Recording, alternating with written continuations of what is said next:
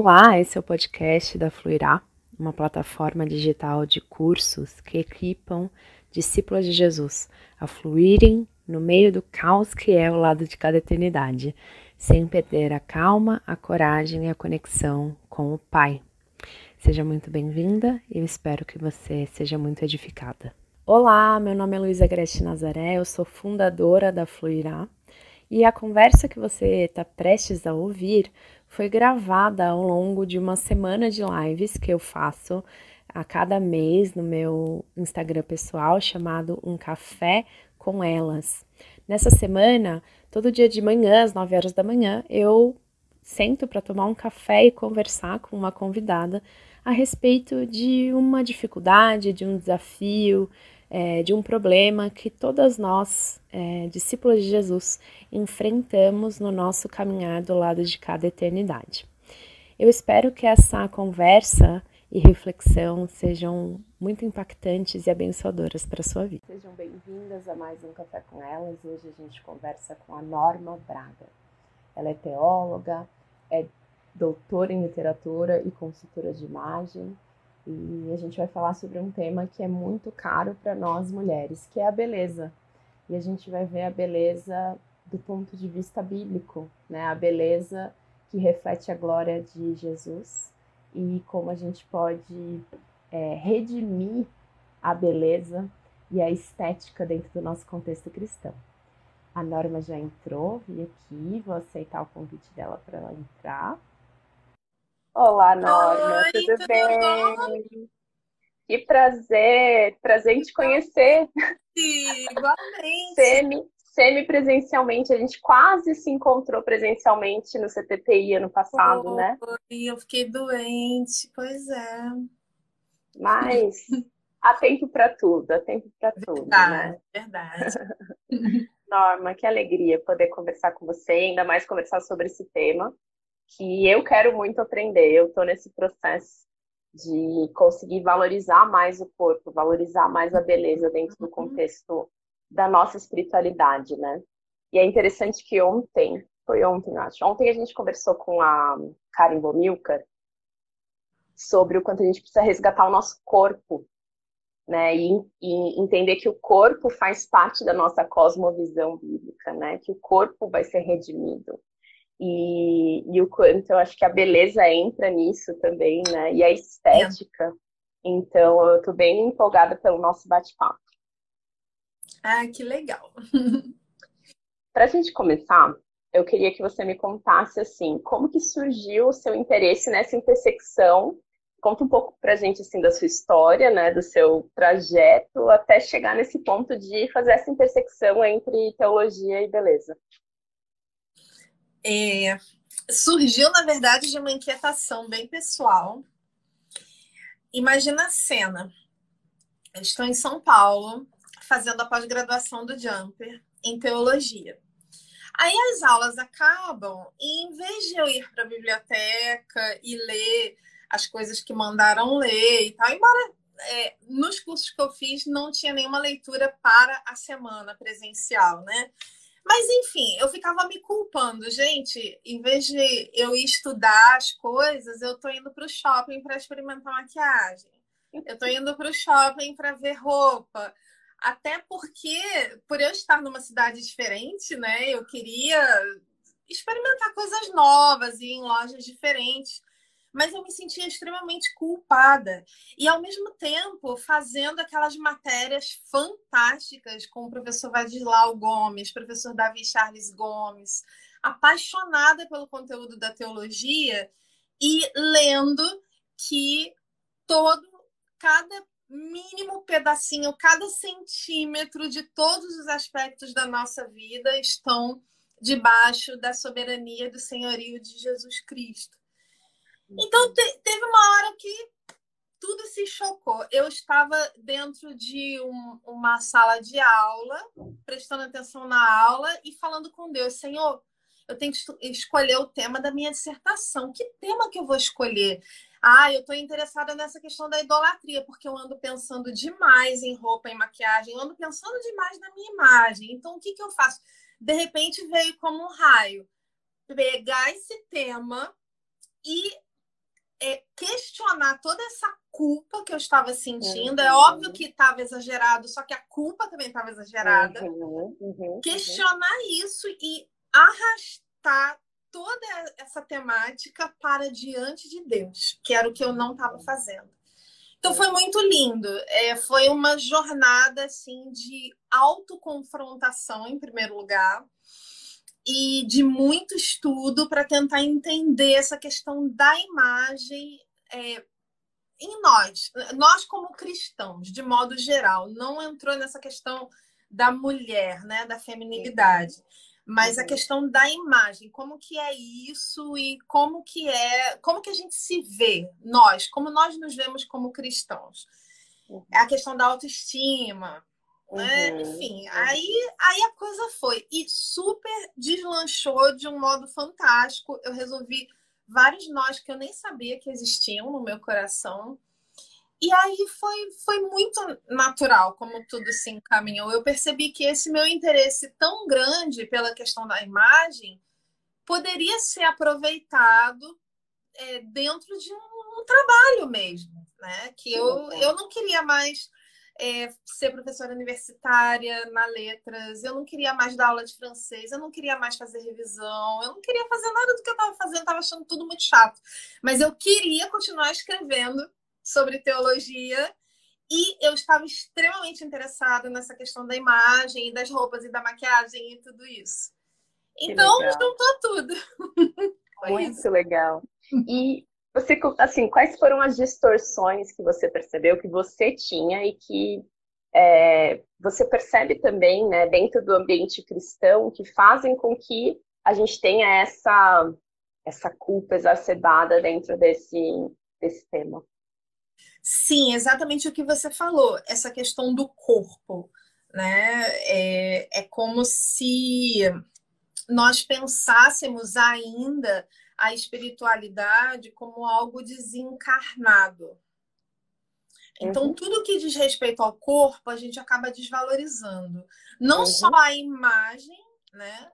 Como também saúde, muitas uhum. vezes. Essa história de que crente come muito, não sei se você já ouviu isso. É. Eu, eu já ouvi umas histórias do tipo. Reunião de crente precisa ter, né? Muita é. comida. É, dono de buffet que fica, ai, não, tá vindo aquele pessoalzinho da igreja, vai me dar prejuízo. então, assim, é complicado, né? A gente uhum. não nunca falar de saúde, nunca levar isso tão a sério.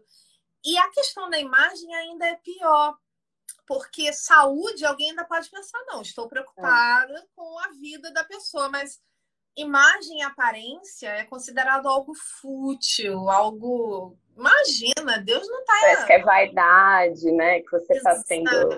Uhum. Exatamente. Mas aí é, é o que eu sempre digo: Deus nos fez como seres visíveis. Ele diz em sua palavra que ele é invisível, mas ele nos fez como visíveis. Isso significa que eu vou te ver, Luísa. Você vai me ver.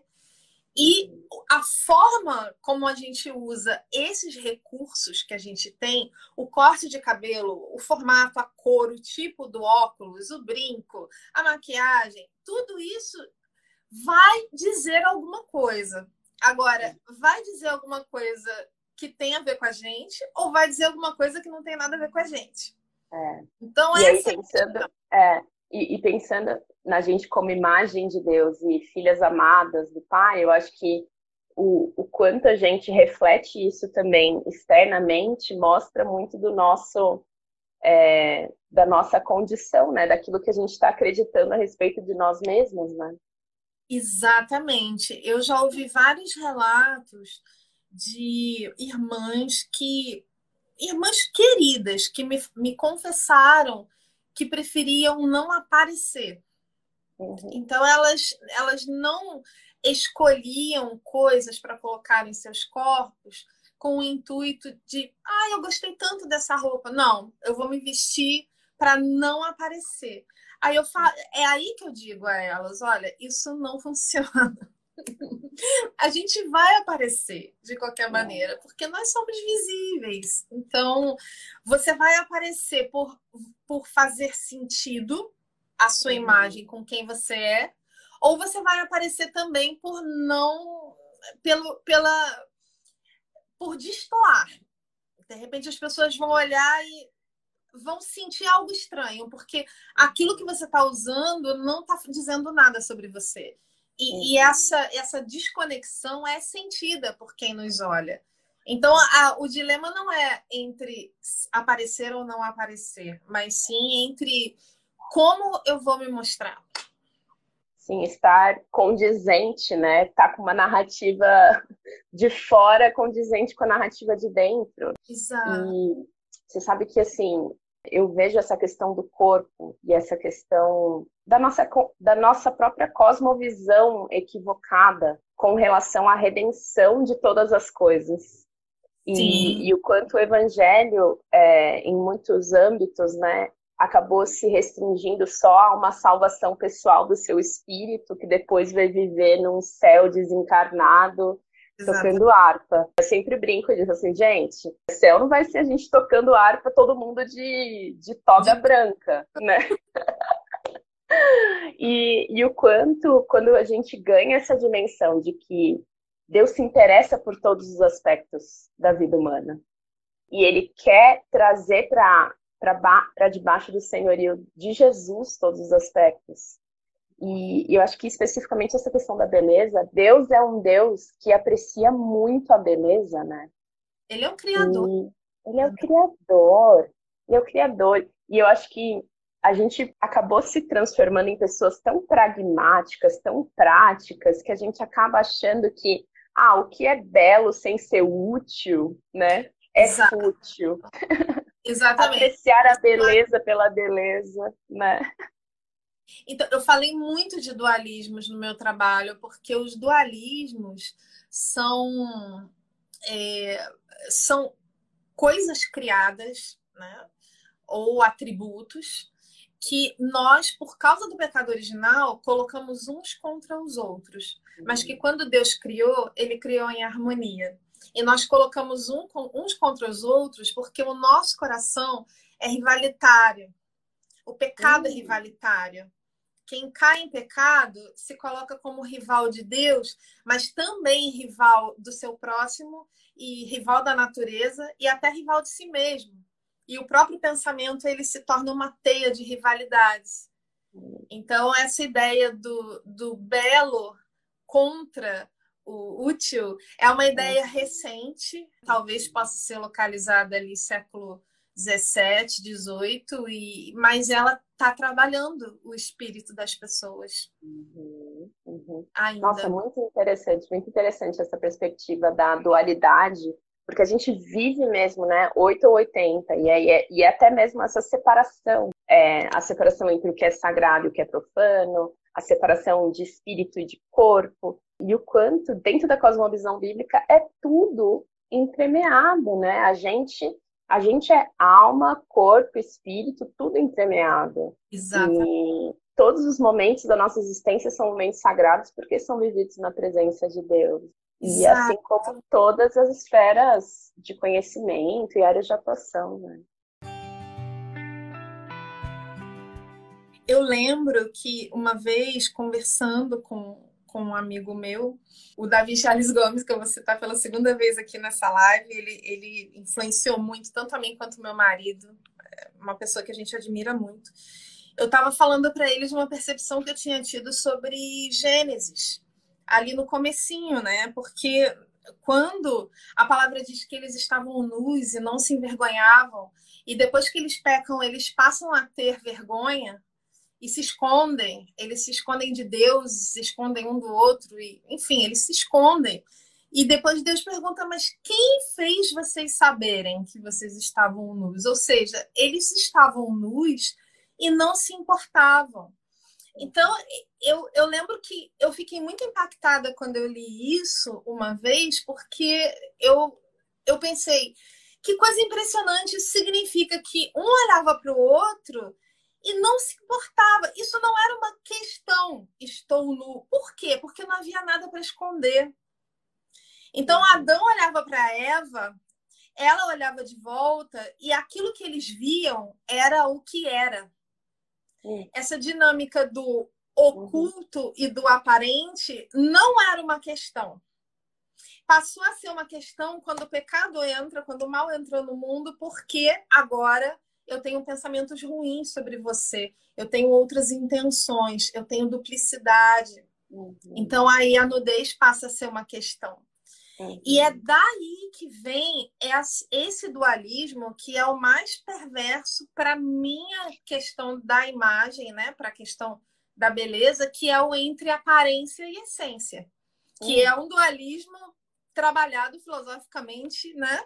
Há uhum. muito tempo e que infelizmente parte da história do cristianismo se apropriou disso. Então a uhum. gente pensa que Deus não olha para a aparência, Deus olha para o coração, e isso é usado para um sermão uhum. mal feito, um solo de guitarra mal tocado, um templo feio. E aí a gente vai, né, propagando essas coisas e esquece que Deus é o dono de tudo. Ele é o dono da é. aparência, ele é o dono da essência. E não é que ele desvaloriza a aparência, porque se ele desvalorizasse, ele nunca não teria criado, por exemplo, um bicho que só serve para ser bonito como pavão. Ninguém come é. pavão. Ninguém faz é. pavão de pet. Ele só serve para ser bonito. Deus não teria criado esse bicho, não teria criado milhões de outras coisas que só Sim. são bonitas. Mas o que a Bíblia claramente odeia é quando a aparência diz legal e a essência é exatamente o oposto é a uhum. desconexão. É quando você uhum. tem uma aparência de bondade, mas o seu coração está longe de Deus. Uhum. Aí sim.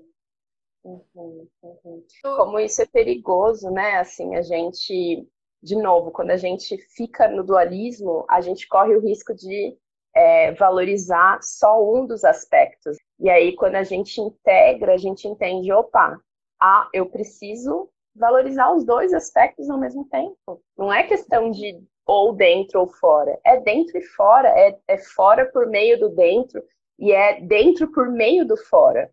Porque também o quanto você se cuidar e você cuidar da sua beleza mexe com o seu interior também, né? Exatamente. Exatamente. É uma expressão de um amor saudável por si mesmo. E eu sei que tem pessoas que discordariam do que eu vou dizer, mas a Bíblia não condena o amor por si mesmo, tanto que Jesus Vamos fala... entrar nesse, é, vamos entrar nesse tópico, Ai, acho que é importante. Vamos. vamos entrar. A gente vai abrindo as janelas e a gente vai entrar, a gente tem que entrar. Vamos entrar nisso. Eu acho que, de fato, assim, é, tem várias coisas que vários conceitos que eu acho que a gente foi deturpando ao longo da nossa história, né, de, de igreja. Foi e acho que essa, essa questão do, do alto valor, do valor inerente de ser humano e do valor de estar em Cristo, a gente pega o nega-se nega a, si, a si mesmo e a gente acha que negue-se a si mesmo é você ter uma atitude de autocondenação, de automutilação, de se achar a pecadora miserável e isso não tem a ver com o cristianismo, muito pelo contrário, né? Paulo falava que miserável homem que sou, mas graças a Deus por Cristo Jesus, ele continua. Exatamente, ele não fica no miserável. Exato. E Luísa, deixa eu te fazer uma pergunta. Você já percebeu uhum. se esse sentimento de desvalor, você já fez essa, essa associação de que parece que ele pega mais mulheres do que homens? Sim, com certeza. com certeza. Pega muito. Pega muito. Todas nós, e eu acho que a gente tem essa tendência de se esconder e de se julgar, se julgar e de julgar a, a outra, principalmente ter essa relação de julgamento, e aí a estética acaba ficando no meio disso.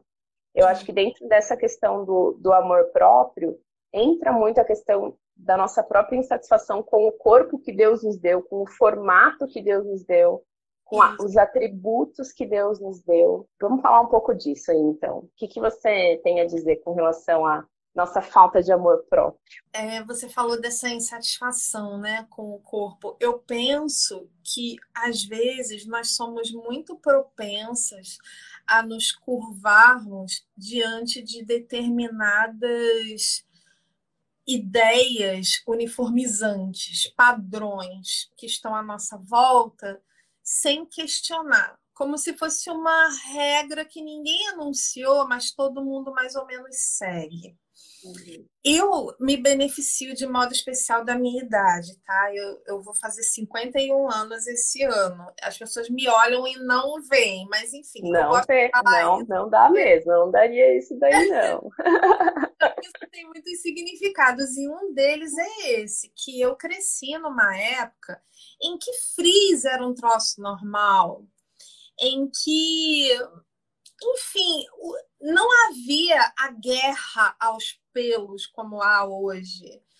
É, inclusive até aos pelos masculinos, né? Que é uma coisa uhum. super louca. Eu nunca pensei que um dia ia acontecer isso. É, e esse padrão, essa pressão uniformizadora, ela é mais forte hoje do que na época que eu era adolescente. Porque hoje parece que todo mundo quer ter o rosto com ângulos aqui, um pouco quadradinho, né? E aí tem aqueles fillers, né? Que o pessoal tá colocando uhum. A harmonização facial. É. Todo mundo quer ter o nariz fino, então todo mundo faz contorninho com a sombra. Todo mundo quer ter lábios cheios, bem cheios, então tá todo mundo fazendo maquiagem ultrapassando a linha da boca ou injetando fillers também. E eu, eu fico olhando isso, eu fico, gente, como nós chegamos a, a esse ponto? Todo mundo quer ser magérrimo, não é aquela coisa, né? Uhum. Magro demais. E, e eu fico. Essa pressão está muito maior hoje. E hoje nós temos muito mais imagens circulando, né?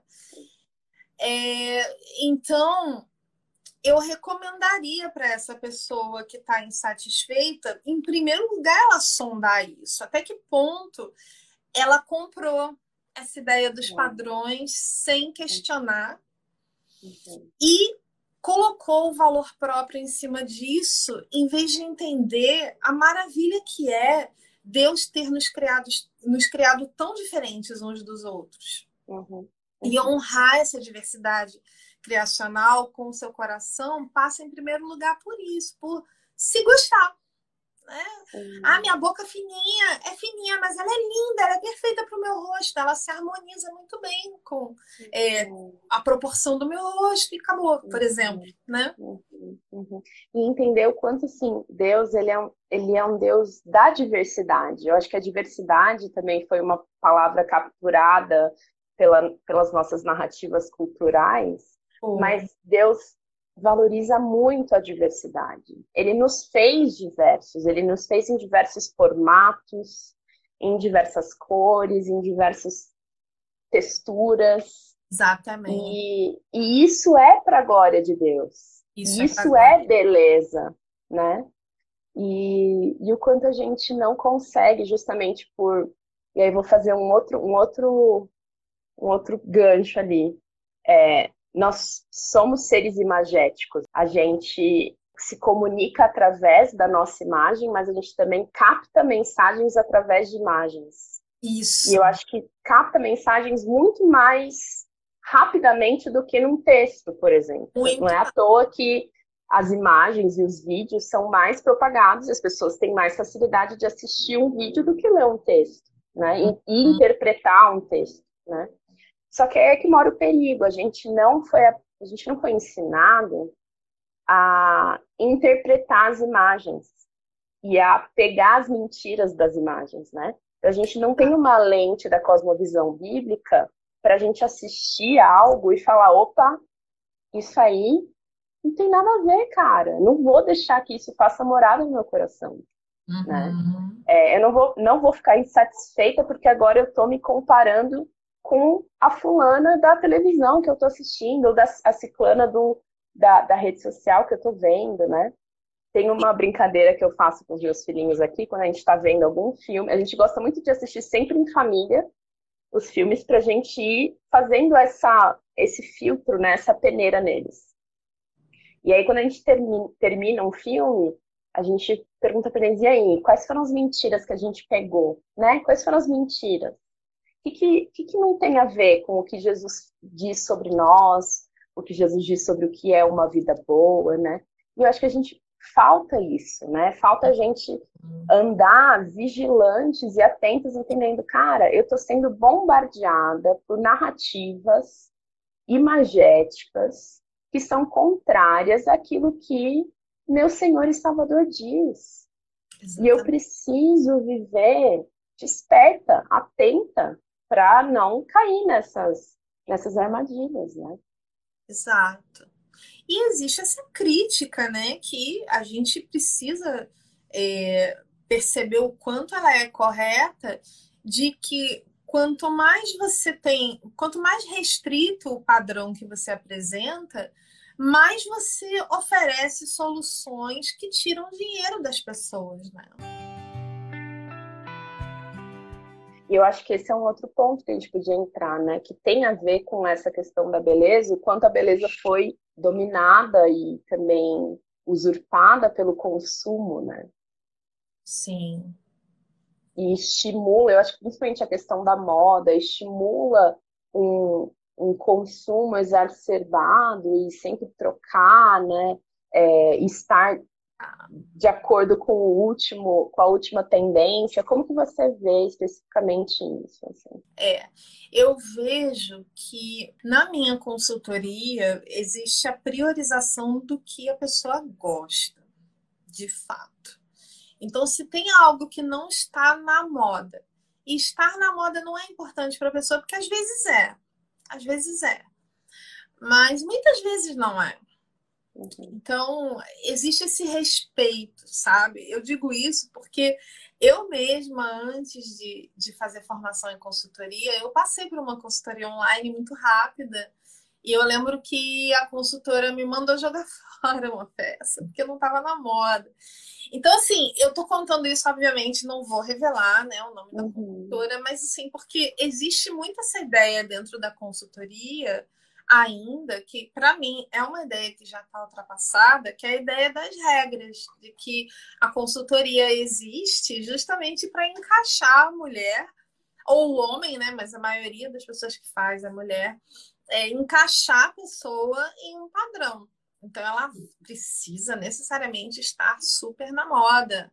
Então, se a moda diz calças de alfaiataria coloridas, ela vai ter que usar calças de alfaiataria coloridas, não importa se ela não gosta, né? Então, a minha consultoria é muito diferente nesse ponto. Porque é aquilo que a pessoa gosta, aquilo que expressa o que ela quer expressar e que tem a ver de fato com ela porque a cor comunica, o formato comunica, o tecido comunica, tem textura, não tem textura, comunica. Isso tudo está dizendo algo. Uhum. Perfeito. Isso é muito sério, né? Porque essa ideia das regras é, é uma coisa que pode se tornar muito problemática, inclusive quando a gente transporta isso para a teologia, né? É, eu nunca me incomodei tanto com, com a ideia de que você falar dos papéis da mulher na igreja é fazer uma lista do que ela pode e do que ela não pode. Uhum.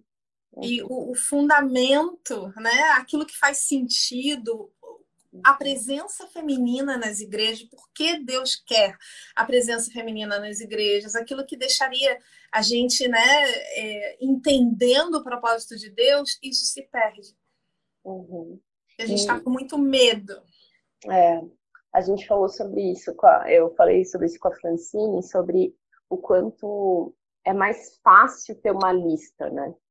É mais simples, é menos, menos difícil de você tomar uma decisão. Você me dá uma lista de do's and don'ts e pronto, né? Ah. Mas o Senhor nos, nos, nos, chama a sabedoria e ao discernimento. E assim como são diversas as pessoas, são diversos os contextos, são diversos os chamados, são diversas as situações, as circunstâncias. E como é empobrecedor para o reino de Deus que a gente uniformize e a gente tente enquadrar em um único formato. Ah, a mulher cristã é assim. e ela se veste desse jeito. Exatamente. E ela faz determinadas coisas. Eu vejo nas suas, quando você abre caixinha de perguntas, que sempre vem perguntas de tipo, posso isso, posso aquilo, e aí você tenta falar, gente, olha só, não é questão de posso ou não posso, né? E aí fala um pouco pra gente sobre o, o triperspectivalismo. Ah, que você fala. usa pra, pra responder. Lembra quando eu estava aparecendo lá no Twitter? É, diga cinco assuntos que você poderia falar meia hora sem botar nada. Eu, triperspectivalismo para mim é um deles. Amo, amo, amo. John Frame. Mas, enfim, justamente para mim é um dos pilares da consultoria e, e, um dos pilares da minha cosmovisão cristã, porque o triperspectivalismo faz você entender que, que existem mais duas perspectivas além do normativo. O normativo é essencialmente é muito importante, porque quando você está na perspectiva do normativo, de fato você precisa entender que Deus ama determinadas coisas uhum. e ele odeia também outras coisas. E você uhum. precisa entender o que ele ama e o que ele odeia. E, e, a gente sabe que ele é todo bondade, todo amor, então faz sentido o que ele ama e o que ele odeia. E a perspectiva uhum. do normativo é você entender isso, de fato que tem determinadas coisas que a gente não pode fazer, alimentar no coração, porque são pecado. Então, o normativo, é, de fato, é aquilo. Tem essa questão do pode não pode, ela está dentro do normativo. O problema não é, não é você achar. Você não pode achar que pode tudo. Você não pode tirar o normativo. O problema é quando você só tem o normativo é, o problema é, é, você ficar só com o normativo. Então, você começa a ver. Se você só enxerga a perspectiva normativa, sua visão de mundo fica muito mecânica, porque fica realmente reduzida a regras soltas. Pode isso, não pode aquilo. E aí você não consegue mais conectar esse pode, não pode com é, a vida em comunidade, o porquê daquilo e também com o seu coração, porque que isso faz sentido para você.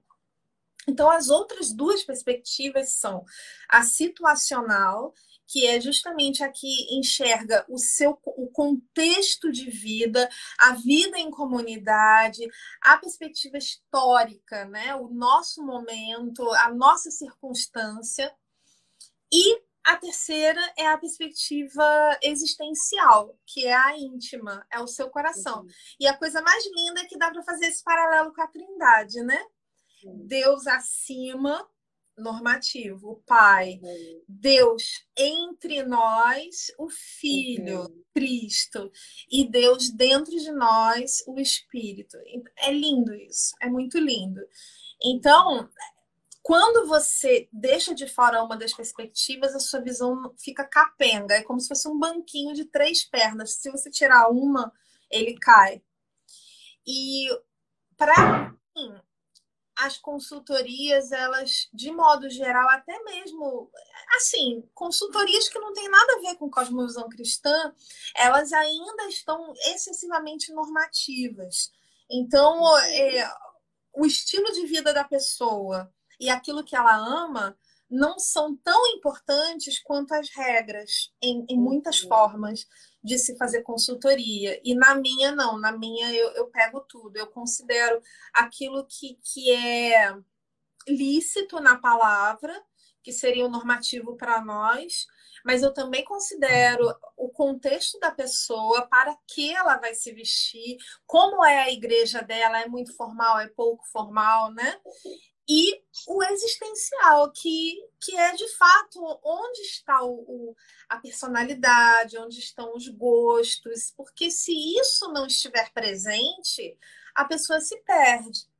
Uhum. Às vezes as pessoas me falam, ah, eu quero me vestir melhor para o meu marido, eu quero me vestir melhor para a igreja. Isso tudo é muito louvável e importante, mas isso está dentro do situacional. São os outros, são as minhas circunstâncias, mas vista-se para você também, Porque se você pensar em você e no que você gosta, você vai né, corresponder. Mas se você precisar de algum ajuste, porque o seu meio te pede isso, você vai poder fazer, mas você vai, vai ter um parâmetro que, que, tá, que é o que está no seu coração.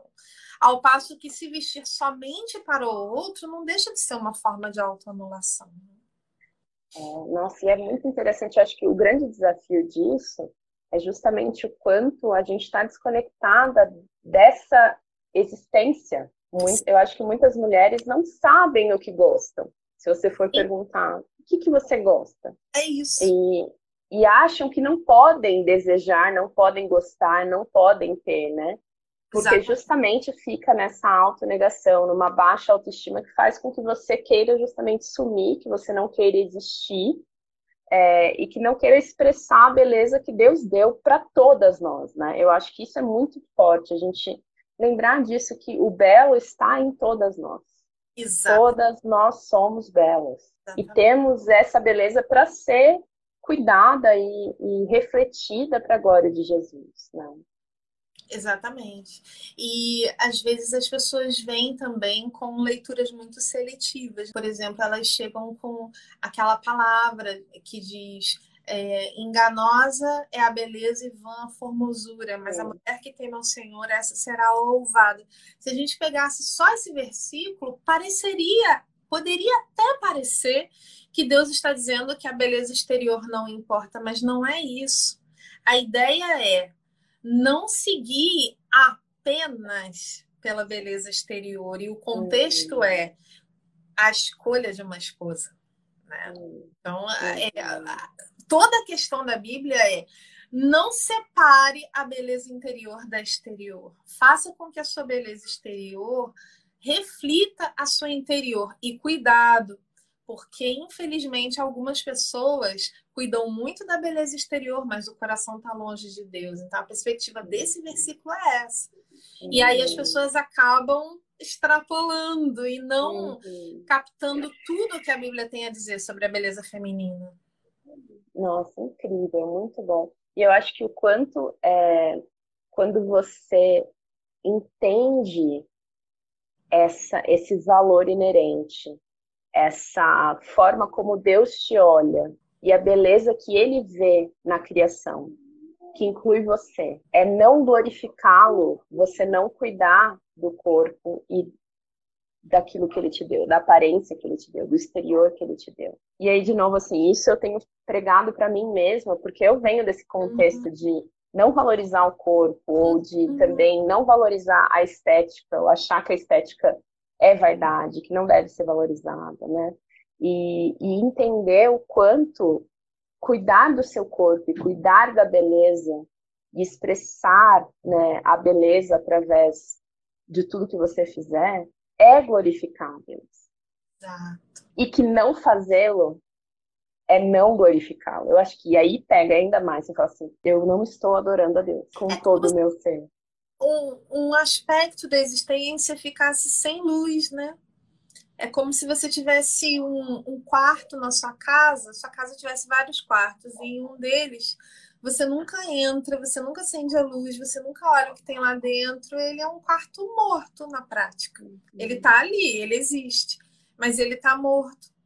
E aí o que acontece é que você não, não, não experimenta a alegria de um modo geral, tão, tão expandido, a alegria de viver com Deus, como você poderia experimentar, porque aquela partezinha ali está fora. E se ela está fora, geralmente é por alguma razão da história da pessoa. Geralmente ela cresceu com alguém que a influenciou muito, dizendo coisas ruins para ela em relação à imagem dela. Ela teve uma decepção muito grande. Ela foi ensinada que Deus não se importava com isso. Enfim, né? Sempre tem uma história. Então, eu, eu creio que Deus tem cura para nós nessa parte e que glorificar a Ele com todo o nosso ser vai necessariamente incluir passar por isso, encarar essa questão, porque é inescapável, né? A gente acorda de manhã e a gente vai escovar o dente, pronto, eu já estou por mim. Né? Uhum. E, e, e tem gente que fica tão chateada com isso que perde a vontade de sair de casa, perde a vontade de é. tirar uma foto, porque a gente está sempre criticando, né? O excesso de selfies, o excesso de vídeo, de reels e não sei o quê, mas o problema oposto também existe e é muito comum no nosso uhum. meio evangélico, das pessoas que não querem aparecer de jeito nenhum. E acham que isso é um exercício de humildade, né? É, é. às vezes de a modéstia. pessoa forma aquilo que é dor, né? e que é obscuro na vida, transforma em um motivo de orgulho espiritual. Uhum. Aí fica mais rígida ainda a questão uhum. para ela, fica mais difícil ainda de abordar. E quando ela faz isso, aí é que ela não tem alegria mesmo. Ela pode até ter um sentimento de superioridade, mas não tem alegria. É. Nossa, quanta, quanta riqueza. e se a gente tivesse que, assim, dar passos práticos, né? A gente fez aqui a cabeça das pessoas de que a beleza importa para Deus e que não é fútil a gente cuidar da nossa aparência, a gente prezar pela beleza e que isso, muito pelo contrário, glorifica Deus. Quando feito com moderação, quando compreendido, né, as tentações com relação ao consumo excessivo, e a fazer disso um fim em si mesmo, né? Quais uhum. são algumas dicas práticas para quem se convenceu agora, ah, eu preciso cuidar dessa dimensão da minha vida? Quais são os, os próximos passos? O que são passos práticos que eu preciso fazer? É olhar para si, né? Olhar para si, é... colocar isso em oração, é, eu creio que é o primeiro passo de fato pedir a ajuda de Deus para que ela olhe para si com o olhar dele. Porque isso é uma coisa que eu digo também no, no meu trabalho acadêmico e, e, eu sempre falo que quando Jesus ama, é, manda nós amarmos uns aos outros, é, é com o amor dele. Porque eu não tenho amor de mim, por mim mesma, independente do amor dele. Ou meu amor é, é um, um reflexo do amor dele, ou ele é um negócio meio esquisito, meio egoísta, meio distorcido. Uhum. Então, esse amor a gente precisa clamar, porque ele não é fácil em algumas áreas da nossa vida. Em algumas coisas, a gente até se odeia mesmo. Eu lembro que quando é, eu era adolescente, eu valorizava muito a minha inteligência, mas eu não valorizava a minha beleza. Uhum. Eu não valorizava aquilo que eu via de mais feminino em mim. Eu queria ser reconhecida por uma inteligência rígida, né? Talvez até em um mundo masculino, essencialmente. Uhum. E aí eu acabava rejeitando tudo que, a meu ver, talvez me tornasse frágil. Uhum. E isso é muito, muito profundo. E a gente tem isso mesmo. A gente meio que o pecado ele é fragmentador. Então a gente se mapeia e aprova algumas coisas e odeia outras, sendo que o próprio Deus ele não odeia, porque ele criou e ele quer redimir. Então a gente precisa, antes de tudo, convidar Deus, clamar a Deus para que Ele entre nessas áreas da nossa vida que estão obscuras e, e que a gente consiga se amar com o amor dele.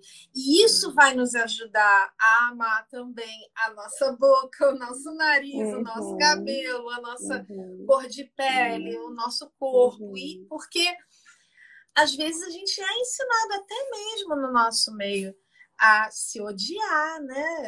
É, como se fosse assim, ó, você comparece diante de Deus para achar pecado. É. Você faz aquela, aquele autoexame, você encontra o pecado e você se arrepende e acabou, você se limpa. Mas aí, se eu tenho foco só no pecado, vai chegar uma hora que eu vou, eu vou me olhar no espelho e eu só vou ver um monte de pecados, eu não vou ver a norma. Redimida, a norma que foi criada e que e tem várias coisas que Deus deu que são dons, que são coisas boas que Ele quer que eu desenvolva, que Ele quer que eu santifique, mas que eu não sou um monte de pecados. Isso não é a minha identidade, né? Então, eu creio que essa é a primeira coisa, é a primeirona. Eu sei que eu não estou falando de nada prático, aliás, eu sou a pessoa menos prática. Eu também sou super não prática, não tem problema nenhum. Mas eu tô falando do que funcionou para mim de Sim. fato, porque é. chegou um ponto que eu tava até eu tava com uma depressão moderada antes de reconhecer que essas coisas eram questões para mim. Eu, eu realmente estava precisando resolver isso, essa questão de quem sou eu? Eu descobri que eu não me amava como Deus me ama. E eu pedi a Deus que ele me amasse e que ele me ajudasse a que eu me visse com os olhos dele. E isso mudou muito, muito a minha relação íntima comigo mesma. É, porque a gente tem uma relação íntima, né? O salmista já dizia, bendize a minha alma ao Senhor, né? O salmista fala com a própria alma. O que, que eu dizia para mim? Eu dizia coisas horríveis. Eu me xingava intimamente. E eu precisei de um longo processo para reconhecer isso como um pecado, para entender que Deus odiava que eu fizesse isso e Deus queria que eu me amasse com o amor dele, que é o amor que não deixa de ver pecados, mas que também vê o todo, vê aquilo que ele já fez, que ele já redimiu. É um amor com gratidão. Se você só vir pecados, você não vai ter gratidão e, no entanto, ele já te redimiu. Se você é cristã, ele já te redimiu. Ele já, você já dá frutos. O primeiro fruto é o fruto de arrependimento. É o arrependimento da conversão, né? Eu me arrependo de ter estado longe de Deus e eu volto. Esse é o primeiro fruto. Então já tem fruto aí, mesmo que você tenha se convertido há um minuto. Uhum. É... Então, assim, Deus é muito lindo. Deus é muito lindo. O que ele fez em mim foi um negócio assim de louvar muito, muito, muito. Ele realmente me transformou num dado momento da minha caminhada, mesmo eu já tendo publicado meu livro, feito palestras, faltava essa parte íntima, eu comigo mesma. Eu não me tratava bem e eu descobri isso e ele me curou disso. E por isso eu não posso falar o suficiente. Tudo começa aí. Tudo começa uhum. aí. A, a, imagem na parte prática, que é você entender o que fica bem em você, tecidos naturais ou tecidos mais sintéticos, ou formatos quadrados, ou cinturinha marcada, rosinha, tudo isso é muito mais é, é muito secundário diante é dessa. É quase uma consequência, né? Uma consequência de você ter ajeitado essa sua visão interior, né? Porque daí você vai conseguir expressar exteriormente aquilo que você está vendo interiormente. Exatamente. Faz muito sentido. E eu acho muito especial isso, assim, a gente entender o quanto o Senhor ele vai transformando a medida, à medida que a gente rende para Ele, né? E que a gente admite, ó, eu eu tô vendo essa escuridão aqui e eu vou render ela para você. E aí o Senhor vem, ele joga a luz. E não é um processo fácil, né? Não é um processo que não é doloroso. Encarar, sentir a frustração, a culpa. É... Mas é só através desse processo que a gente pode ter essa, essa transformação por inteiro, né? Que, que faz parte da nossa salvação também, porque a salvação é a restauração, é a redenção, né? É a nossa inteira purificação, a nossa inteira restauração. Né? Exato. E a gente sabe que é progressivo, né? Uhum. Quem tem é, um ano de conversão vai ser diferente para quem tem 10, para quem tem 20, vai depender da história familiar, vai depender da qualidade dos relacionamentos que essa pessoa teve e até que ponto ela consegue enxergar isso e e rogar a Deus para ser transformada vai depender de muitas coisas, mas todos nós estamos nesse caminho. Eu estou falando que eu tinha um problema que me deixava muito triste, mas que eu não conseguia enxergar muito bem, quando eu já tinha publicado meu livro e já fazia palestras. Então, uhum. é, daqui a 10 anos, de repente, eu vou estar falando de hoje. É. Mas é. hoje eu posso dizer que antes de, desse processo pelo qual eu passei, que culminou na minha entrada para essa, esse trabalho da consultoria de imagem, é, eu realmente tinha uma angústia no meu coração que meio que não passava. E hoje eu não tenho mais. Então, assim, e eu nem consigo acreditar como Deus me livrou disso. Como eu uhum. consegui olhar para essa angústia e caramba, esse negócio está aqui o tempo inteiro. E como de uhum. repente Deus falou, ok, eu vou tirar. E tirou. Uhum. Nossa, e era isso. Glória a Deus. Era porque eu não, eu não me olhava com o olhar amoroso dele. Eu me olhava uhum. com um olhar condenatório, mesmo sendo por Cristo. Mas glória a Deus, glória a Deus, não é? Eu acho que isso é muito precioso, que você admita isso e que você fale sobre isso e que você exponha essa vulnerabilidade. E, e eu acho de fato assim que também a nossa a nossa fé anda muito intelectualizada. Pós, né, pós-reforma, talvez um pouco pós-iluminismo, a gente ficou, a gente tem tantas coisas maravilhosas, mas a gente, a gente ficou muito cabeções, muito na mente. E eu acho que falta a gente redimir as nossas emoções, redimir a nossa autopercepção, trazer um pouco mais da vivência, né, para nossa espiritualidade. Trazer um pouco mais do existencial. Exatamente. Tá Vou apresentar a você qual é a vontade de Deus. É, exato. Aí, tá daí, exato. Aí a gente tem um monte de gente que tem toda a teoria, é PHD em escola bíblica dominical. Tá, se você perguntar o catecismo, sabe de cor salteado, é. mas aquilo não reflete em transformação de vida interior. E aí você pensa, aí, gente, por que, que isso não está acontecendo? Porque aí, tem cantos escondidos. Com a pessoa, quando você tenta ter um relacionamento com a pessoa, aí você vai vendo que tem um monte de coisas básicas que a pessoa não percebeu. Uhum. E que aparecem no modo dela tratar as outras pessoas, uhum. na impaciência, na chateação, uhum. no ressentimento, né? na língua uhum. solta demais. E aí você vê que aquela pessoa precisa ser tratada, que ela tem um conhecimento fantástico, mas o coração tá, tá cheio de pontos cegos, né? Você sabe quando que eu, que eu, eu fiquei muito impressionada? É, eu não vou saber falar o nome dele. Um pregador que foi na consciência cristã uma vez, Conrad Biwi. É M-B-E-W-E o, o sobrenome. Eu até falei com ele depois, porque eu fiquei apaixonada pela pregação dele. Sabe aquele homem que fala de um lugar, de alguém que sabe o que é o sofrimento? Não é que ele falava do sofrimento, mas ele falou para a gente como quem sabe o que é sofrer e tá falando de sofredor para sofredor. Eu fiquei assim, ó.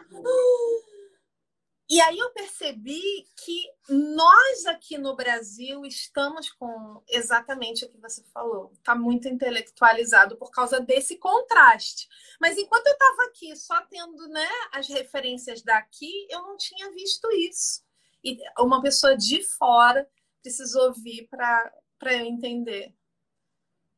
Ele veio, sabe, aquela, aquela pregação chata cada de existencial, quase como se ele sentasse do. E você do reconhece, você fala aí, eu reconhe, eu consigo reconhecer quando é uma coisa meramente eu estudei a respeito e sei, e outra coisa é eu experimentei isso na minha vida, eu comprovei que isso é verdade, é. né? Quando você experimentou e comprovou, vem com uma carga diferente, né? Sim.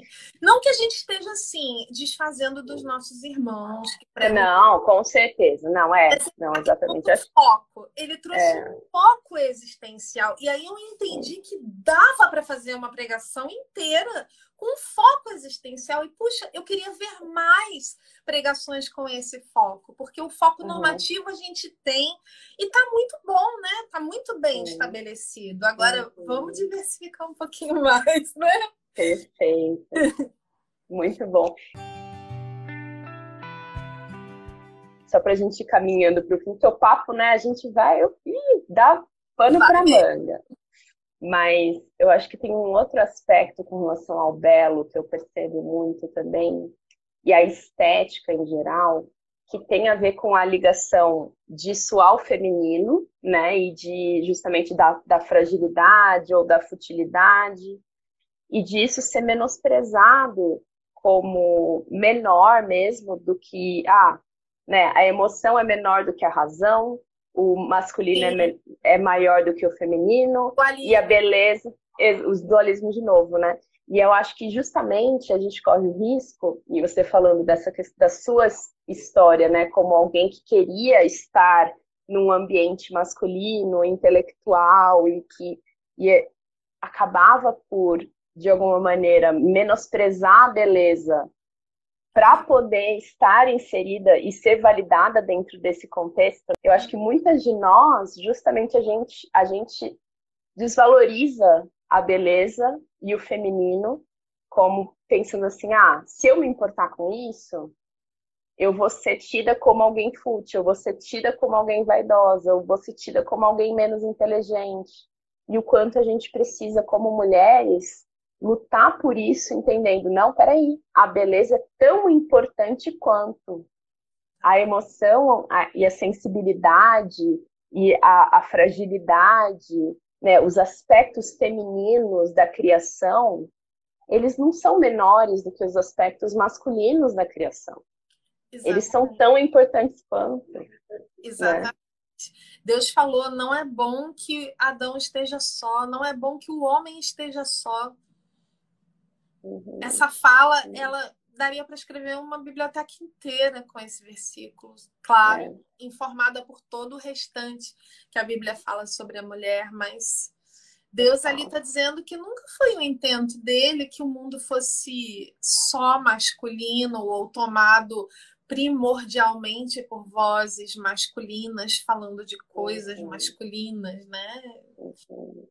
E, e às vezes é, é um negócio um pouco triste, porque eu vejo que nós temos, nós reformados, nós temos a melhor teologia, assim, entre aspas, né? Às uhum. vezes a gente se coloca dessa forma e não é bem assim, né? Mas, enfim, a gente se coloca dessa forma e, no entanto, é... às vezes até vozes que não são cristãs estão enxergando melhor esse problema Sim. do que nós. Eu lembro que eu li um livro sobre perfumes. A mulher é, fazer um curso, era, o nome dela é Alissa Arad, H-A-R-A-D. Ela tem um livro sobre perfumes muito legal. Quem gosta do assunto, né? É, e ela fazia uma faculdade e ela começou a se apaixonar loucamente, querer conhecer mais sobre perfumes e tal. E quando ela falava sobre isso, ela era menosprezada por todo mundo. É, coisa de mulherzinha, entendeu? E aí ela viu que a paixão dela cresceu mais do que a paixão pelo curso universitário. Aí ela foi uhum. se dedicar a isso. Hoje ela é uma escritora sobre perfumes uhum. e ela faz isso muito bem. Mas aí ela, ela trata disso, né? E, e às vezes nós que sabemos que nós não temos nada na Bíblia que nos permita diminuir a mulher diante do homem, diminuir a beleza, diminuir é, os sentidos, né? Olfato, audição, etc, etc, em relação à razão que é uma coisa também que vem através da filosofia para a gente como a razão superior aos sentidos, né? Como se os sentidos. Ah, a gente partilha os sentidos com os animais, isso aí é inferior, então tem essa ideia filosófica. Não tem nada na Bíblia que, que corrobore isso, nada, nada, nada. Mas a gente é influenciado por todo esse peso histórico e a gente acaba reverberando isso. Uhum, uhum, então, e nisso a gente deixa de ver a dor das nossas irmãs, né? Que, que tem uma dor relacionada à imagem, e ninguém fala que isso é importante para Deus.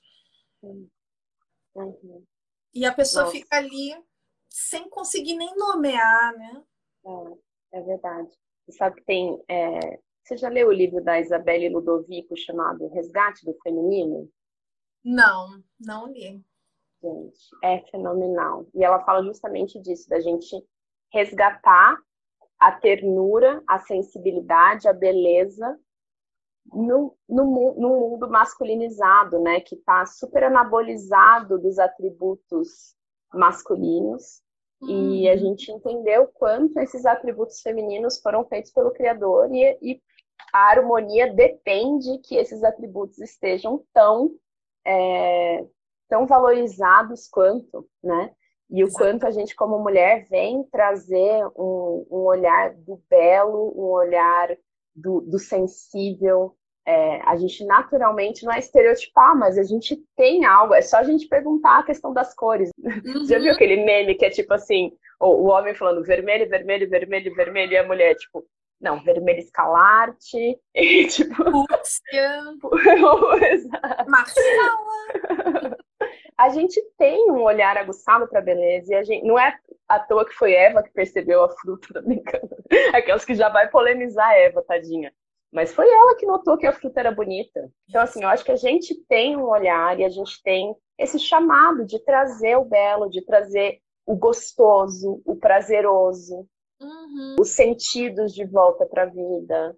É, e a Isabelle fala muito de, assim, de trazer tudo isso dentro de uma sociedade que ficou super tecnológica, né? Pragmática, Sim. formal, prédios, humana, caixas, caixas com a mesma cor, né? Então, que a gente aceite essa esse desafio, né, de resgatar e de trazer essa beleza para o mundo. Sim. Deixa eu dar uma, olha uma olhada aqui nas nossas perguntas para ver se alguém deixou. Que livros vocês indicam para quem deseja se aprofundar neste assunto?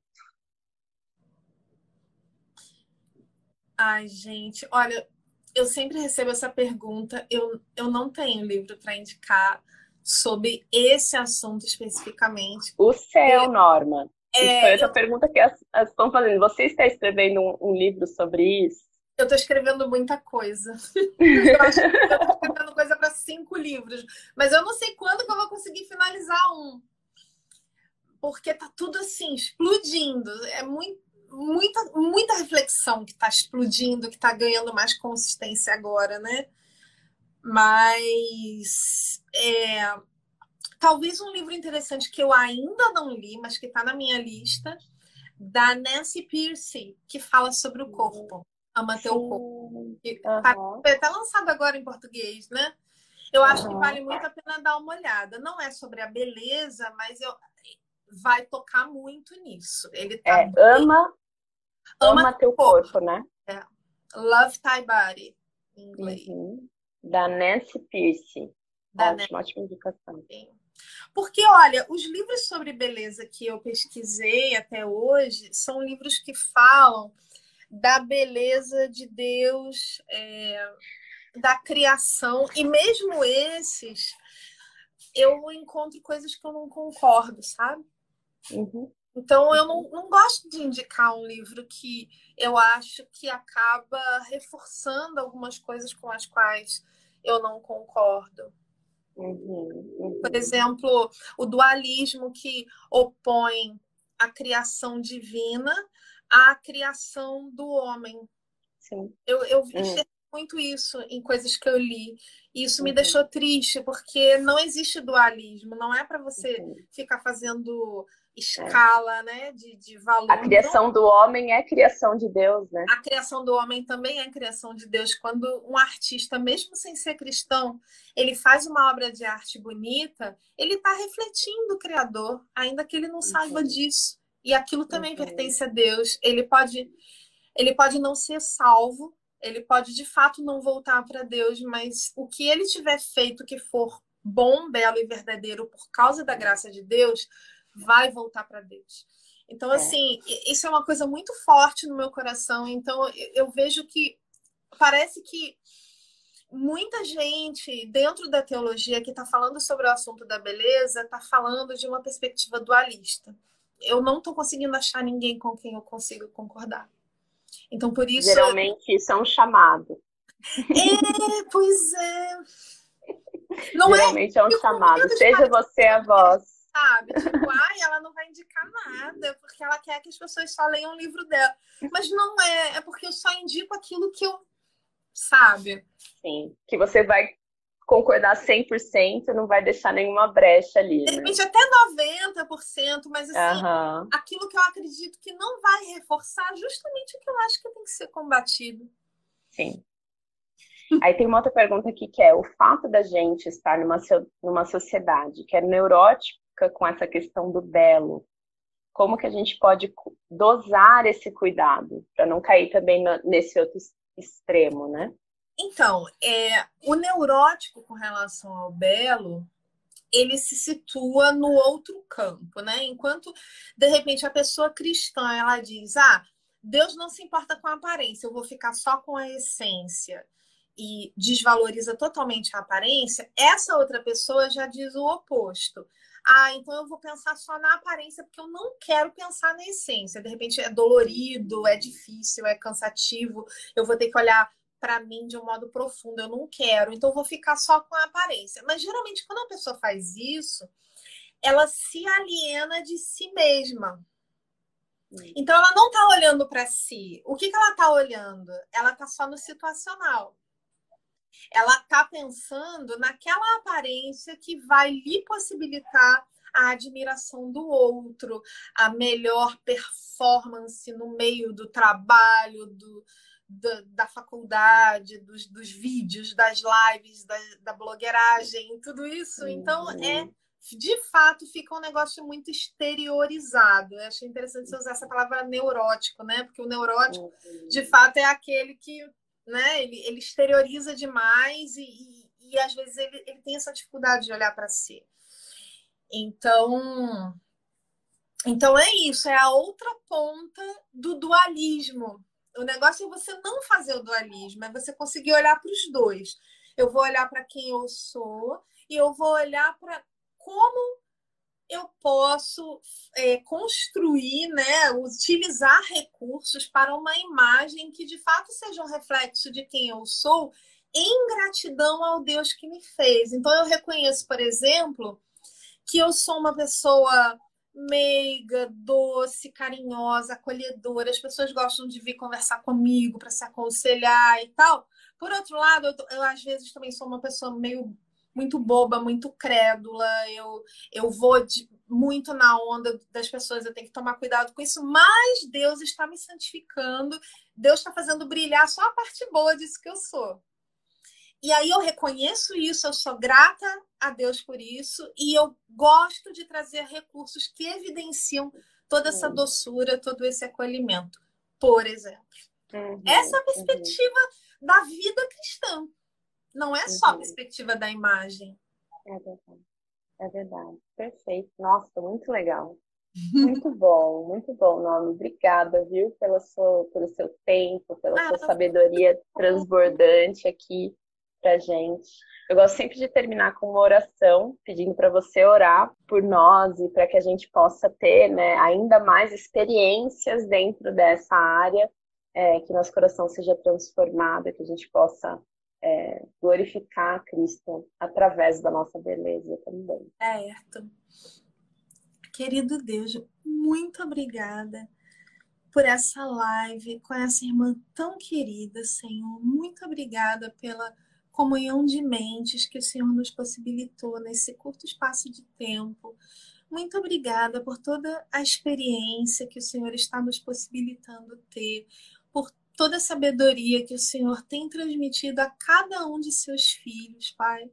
Muito obrigada, Senhor, porque foi o Senhor que colocou no nosso coração esse desejo pelo esforço, pelo, por buscar a, na tua graça essa convergência, essa integração entre a fé, entre o pensamento e entre a beleza. Eu te agradeço demais por isso, porque eu amo, Pai, o que eu tenho recebido do Senhor e eu amo o Senhor e eu quero te pedir que o Senhor inspire cada vez mais esse amor que vem de te ver em cada aspecto, cada mínimo aspecto das nossas vidas, Pai. Quero te pedir que quem me ouve possa receber do Senhor e possa não deixar nenhum quartinho escuro, Pai, nas suas vidas, sem a tua presença, sem um pensamento sobre o que o Senhor, a vontade do Senhor para a nossa vida, naquele aspecto específico.